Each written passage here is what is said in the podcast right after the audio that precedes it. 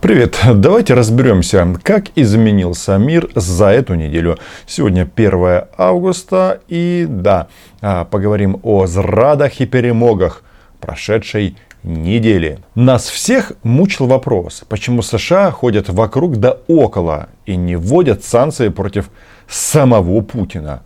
Ну и, естественно, его окружения.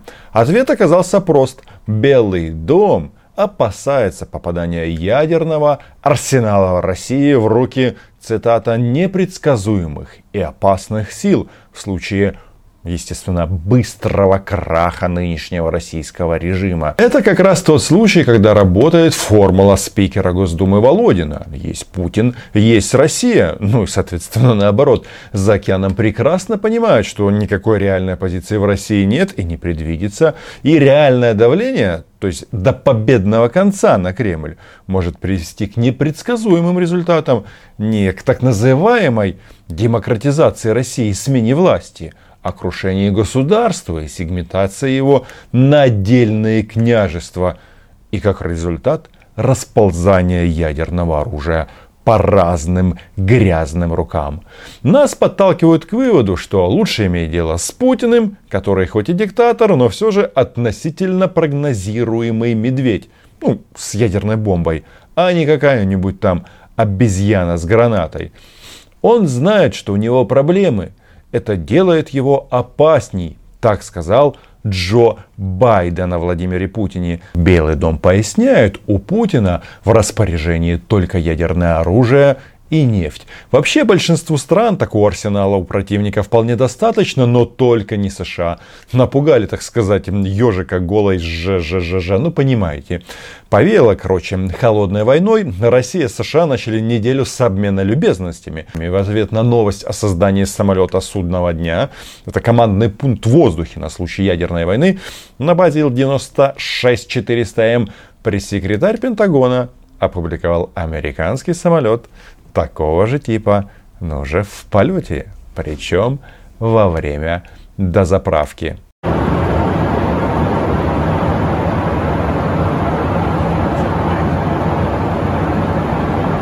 США проиграли все, что можно в Афганистане, но сквозь щели в заборе пытаются наблюдать, что там происходит, заявил Сергей Шойгу.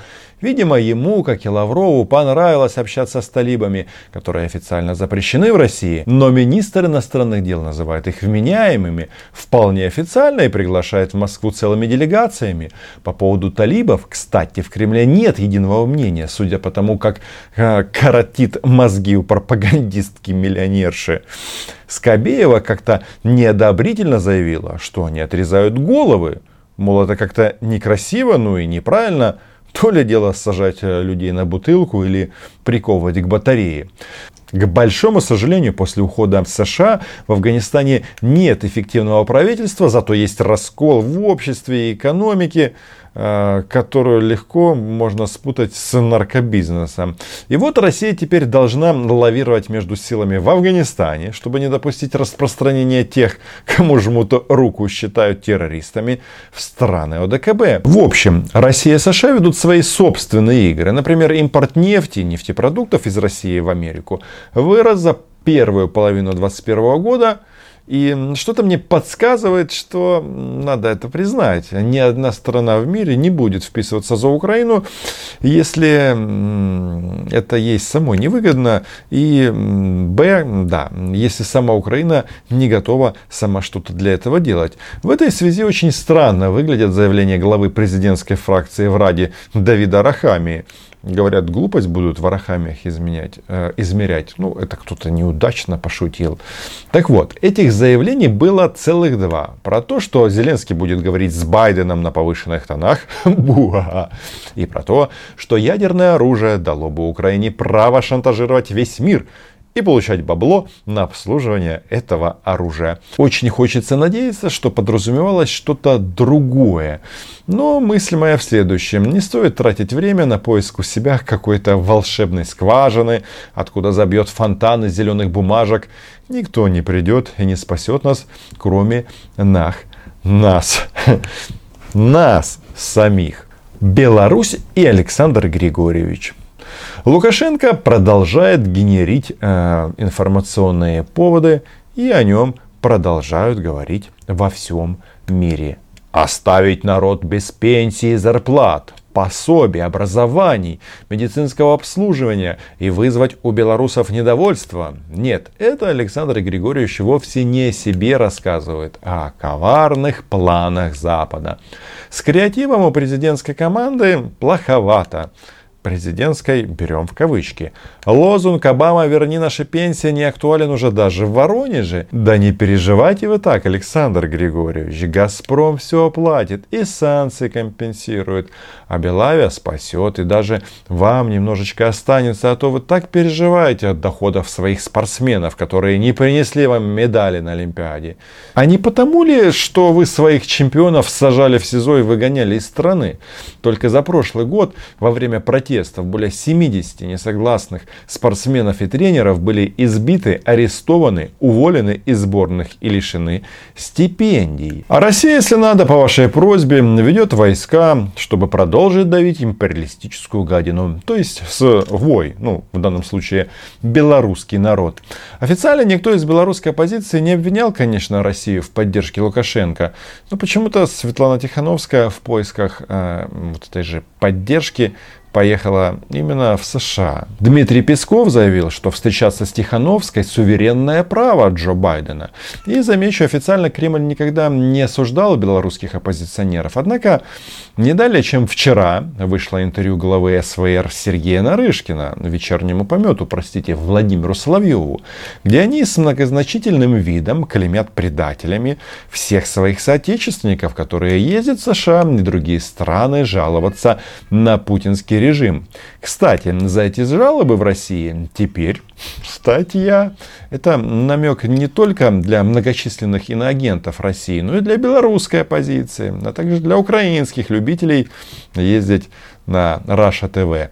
Теперь всем должно быть понятно, кем вас здесь считают а может ли вообще иностранное вмешательство создать условия для каких-то последовательных и эволюционных изменений в стране? Очевидно, нет. И есть свежий пример, тот же Афганистан. Я нисколько не против прав человека и возможности жаловаться в международные институты. Они затем, кстати, и существуют. Только вот таким странам, как Россия и Беларусь, это все пофигу. Они не только на конституционном уровне не признают решения наднациональных судов, но сами разбираются с жалобщиками внутри страны, ну и, да, за пределами тоже.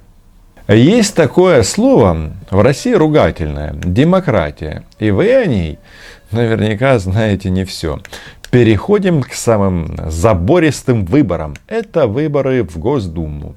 Глава ЦИК России Элла Панфилова заявила, что она гордится своей работой и говорит, что личной жизни не видит, стоя на страже, чтобы, цитата, страну не, не, не раздеребанили. И, судя по всему, с ней плечом к плечу стоит Следственный комитет, Минюст и даже Роскомнадзор. Репрессивная российская машина, в отличие от Роскосмоса, сбоев не дает. Навальный сидит, почти все его сотрудники под следствием или домашним арестом. Хоть сколько-нибудь независимые политологи и журналисты или уехали, или объявлены иноагентами, а значит работать почти не могут. Сайты неугодных либо тоже иноагенты, либо вовсе объявлены экстремистскими и заблокированы в России. И хотя у ЦИК России будет целых три дня, чтобы, так сказать, собрать новую Думу, списки кандидатов все равно нужно заранее согласовывать в администрации президента. Путин здесь жжет напалмом. За бортом осталась не только несистемная оппозиция, но и вечные аутсайдеры из Яблока и даже старые соратники, коммуняки.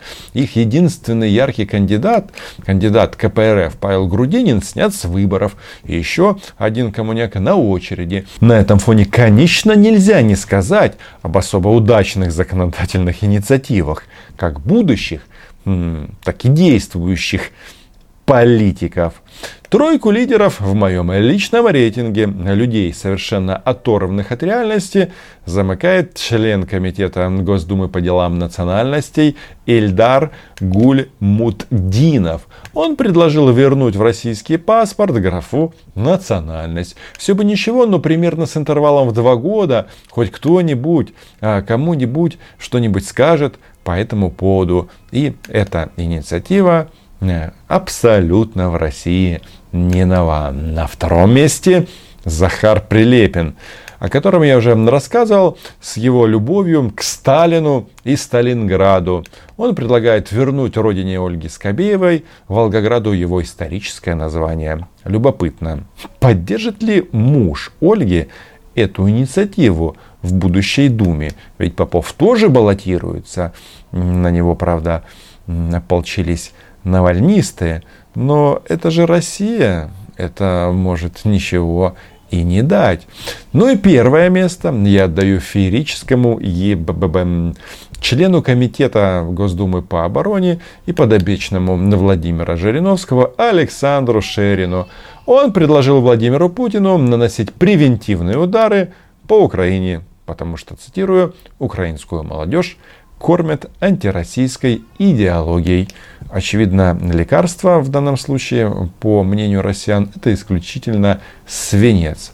Я нисколько не сочувствую избирателям Шерина, Прилепина, Евгения Попова. Они сами допустили то, что происходит в их стране. Политики оторваны от реальных проблем, для которых население – питательная среда. Это плод российского общества. Именно так. Именно с этими политиками полностью ручными для Владимира Путина, с теми, кто на перегонки демонстрирует свое подо... подобострастие царю, с такими нам придется иметь дело в следующие пять лет. С карманной Госдумой и СМИ, где не будет ни единого намека на разум. Именно это подобострастие я вижу у Медведчука, когда он говорит с кумом. И у Рабиновича, когда он выступает на, на России-1. И надеюсь, эти политики скоро канут в лето в Украине. И я никогда не увижу такой манеры общения в, публичной, а, в публичном пространстве нашей, в нашей стране. На этом все. Подписывайтесь. Меня зовут Роман Самбалюк. Называем здесь вещи своими именами. Вот так я вижу зрады и перемоги этой недели. Чао!